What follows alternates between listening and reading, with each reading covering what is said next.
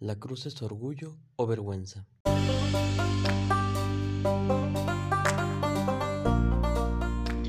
Eres joven, quieres saber cosas de Dios, pero consideras que lo que se te ha dicho es aburrido. Te invito a este espacio que fue diseñado para jóvenes y no tan jóvenes, con inquietudes, alegres y soñadores, y sobre todo porque Dios quiere decirte algo, pues Él siempre es novedad, vive en nuestros corazones y quiere vivir contigo. Soy tu amigo Fercho Bosco y te invito a comenzar este momento. Queridos jóvenes, empieza ahora y es para ti.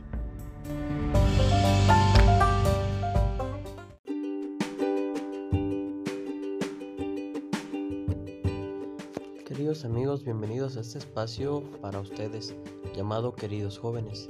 En este espacio cada uno de nosotros buscamos llevar el Evangelio, la palabra de Dios a toda criatura, especialmente a los jóvenes, ya que es un espacio diseñado para cada uno de ustedes. En este episodio de hoy vamos a hacer un poco de memoria de todo lo que hemos venido hablando durante este tiempo, porque ya estamos a las puertas de un tiempo muy importante y muy especial, que es el tiempo de la Semana Santa. Hemos recorrido 40 días este tiempo de cuaresma, un tiempo tan especial, un tiempo que nos ha llevado a cada uno de nosotros a darnos cuenta de nuestras fragilidades, de nuestras limitaciones y de que podemos encontrarnos con Dios a través de actos de penitencia, del silencio.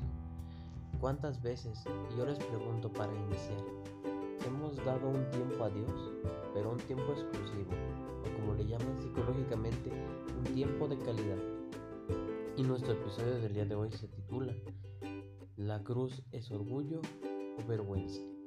¿Y por qué quiero decir esto? Porque este tiempo de cuaresma que hemos, estamos llegando a su fin nos lleva a pensar en la cruz, nos lleva a pensar en el sacrificio de amor que Cristo ha realizado tiempo de sacrificio, de penitencia, también conlleva un tiempo de esperanza. Pero cada uno de nosotros podemos ver si es algo que aprovecha para nuestra vida o es algo que nos perjudica. Es un tiempo muy especial este tiempo de cuaresma, porque nos saca, como dicen, de nuestra zona de confort, nos hace reconocer débiles, nos hace reconocer limitados mediante el ayuno, que es la privación de algún bien, no necesariamente de algo para comer, sino también puede ser alguna abstinencia, también puede ser algo que está muy arraigado a mí, se podría decir que en la psicología se llaman los apegos. Este tiempo de cuaresma que me ha hecho salir de mi propia seguridad, que me ha hecho salir de mi propia debilidad, que me ha reconocido como una persona pequeña que necesita de la ayuda de Dios. Ha sido un tiempo maravilloso para poder comprobar esa debilidad que nos hace fuertes, para comprobar esa tristeza que nos lleva a la alegría y que nos hace comprobar ese odio que el mundo tiene, pero que Jesucristo convierte en amor. La cuaresma ha sido entonces un tiempo de abandono total y completo en las manos de Dios. Hoy tantos jóvenes han visto la cuaresma como un tiempo en el cual cambian la carne, cambian todas las comidas rojas por pescado y otros platillos. Y la pregunta es, si cambias una cosa por otra, ¿realmente estás haciendo penitencia? ¿Realmente eso que tú estás haciendo tiene un fruto en tu vida y en tu corazón? Podemos entonces así descubrir que la cuaresma tiene múltiples facetas, o hablándolo como pues alguien coloquial, la cuaresma tiene múltiples caras y algunas de esas caras tienen que ver con la percepción que cada uno de nosotros le da a este tiempo. Hablar de cuaresma es también hablar de un tiempo de soledad, de un tiempo de introspección, de meternos en nosotros mismos, en nuestra conciencia, para poder hacer un análisis, un balance de aquello bueno y malo que estamos haciendo y asimismo poder entender cómo corregir nuestros detalles, errores y cómo poder caminar hacia la vida de gracia. Jesús nos invita en este tiempo, a punto de entrar a la Semana Santa, a ser conscientes, a hacer memoria de aquellas cosas en las que debemos de trabajar, en las que debemos de caminar. Decía San Agustín que no hay santo sin futuro, ni pecador sin pasado. Entonces, ¿esto a qué nos lleva? A comprobar que si estamos llamados a la santidad, este tiempo de cuaresma nos permite abrir el baúl de nuestros recuerdos, entrar en nuestro pasado y descubrir aquellas cosas en las cuales estamos mal, en las cuales estamos equivocados. Porque saberse equivocado no es malo en sí mismo, sino aquel que se sabe equivocado y no recompone el camino, esa sí es la persona de verdad tiene problemas y está equivocado. Jesús nos invita en este tiempo a poder descubrir la cuaresma con otros ojos, verla con otra visión y descubrir en este tiempo un tiempo de gracia. Podemos hablar entonces de que la cuaresma es un tiempo de mucha revisión de vida,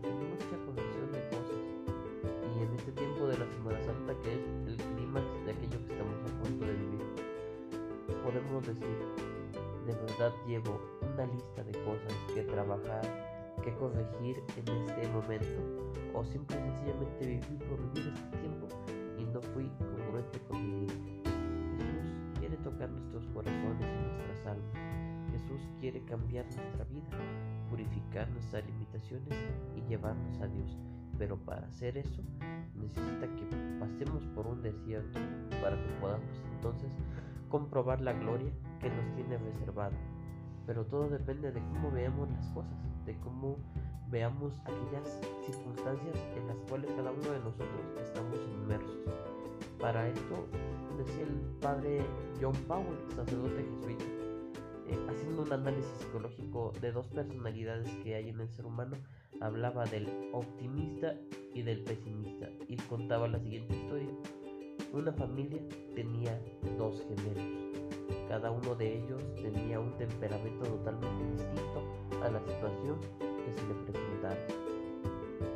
Si era un día nublado, para el optimista decía, genial es un día para estar en mi casa. Pero si era el pesimista decía, otra vez nublado, no podré salir, no podré jugar. Pero decidió esta familia a cada uno de ellos darle un regalo. Al pesimista le dio los mejores regalos y al optimista le dio una caja llena de estiércol. ¿Qué sucede en este momento? La familia se asoma por una ventana a ver cada uno qué hace con sus regalos. El pesimista, al ver cada uno de los regalos buenos, dice, ah, este ya lo tengo, no me gusta, no me entienden, no me compraron lo que yo quería. Se van a asomar a la casa y al cuarto del optimista y el otro pues avienta el estiércol por donde va y dice, yo sé, a mí no me engañan. Yo sé que por aquí tiene que haber un pony. ¿Eso que tiene que ver? Depende de qué percepción nuestra vida tenga para que podamos darle un semblante y una actitud. Porque la vida no solamente es vivirla por vivirla, sino también hay que disfrutarla. Asimismo la cuaresma, la cruz de Cristo, nos lleva a la salvación o simplemente fue un instrumento para matar a alguien inocente. Son dos percepciones correctas pero cada una de ellas tiene una intención y una actitud distinta. Entonces te invito a descubrir esto. De verdad, ¿qué lugar le estás dando a la cuaresma? ¿Qué ha dejado en ti?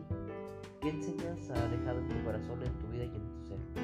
Ojalá este tiempo nos configure con Cristo, nos prepare para morir con Él en el Calvario, para vivir esa pasión que Él vivió y asimismo prepararnos para el domingo de la resurrección. Entender que en ese domingo de la resurrección Cristo se entregó por cada uno de nosotros y nos ha amado hasta el extremo, tan es así que dio a su Hijo único para cada uno de nosotros y para que nos salváramos.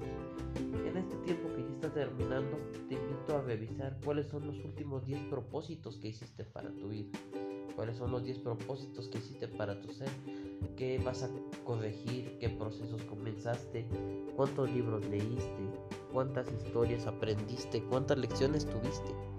Es un tiempo de revisión, es como el gimnasio del alma, donde ponemos en forma nuestros sentidos para que cuando llegue la Pascua veamos los resultados. Jesús te invita entonces en este momento a pensar, ¿qué hiciste en esta cuaresma? ¿Fue provechosa para ti? ¿Fue un tiempo de gracia? ¿Un tiempo especial? ¿O realmente fue un tiempo perdido? Un tiempo que pasaste simplemente por pasar. Jesús te quiere feliz, Jesús te quiere en paz, pero depende de ti cómo viviste este tiempo y cuál es el fin que le has dado a tu vida, la finalidad que tiene cada uno de los días por los que tú despiertas y la finalidad que tiene cada una de las acciones que has realizado.